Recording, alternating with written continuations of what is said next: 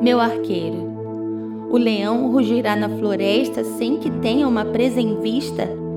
O leão novo ruge em sua toca se nada caçou? Amós 3, 4. Um arqueiro sabe que o centro do alvo é a essência da pontaria. Quando um alvo é atingido exatamente em sua essência central, não há como contestar a habilidade do arqueiro. Mirar corretamente alinhando as nuances do vento, as batidas do coração do arqueiro, a velocidade da flecha e a curvatura do arco trazem para o alvo a certeza de ser atingido. Essa madrugada eu tive uma experiência com o Pai e no meu espírito, enquanto dormia, o Senhor falava: Você é a minha mira, você é o meu alvo.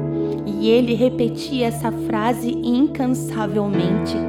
Eu sentia que éramos só nós dois, eu, o alvo, ele, o arqueiro.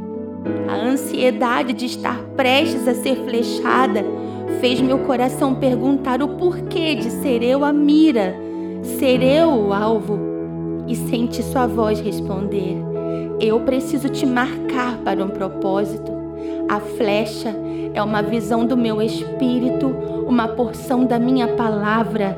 Você é a minha mira. Eu ouvi a sua voz e a sensação de temor que tive me fez sentir como se eu fosse um alvo pronto para ser atingido. Acordei com uma expectativa no meu espírito e o Senhor me respondeu em Amós 3,4. Por acaso eu rugiria se não te encontrasse?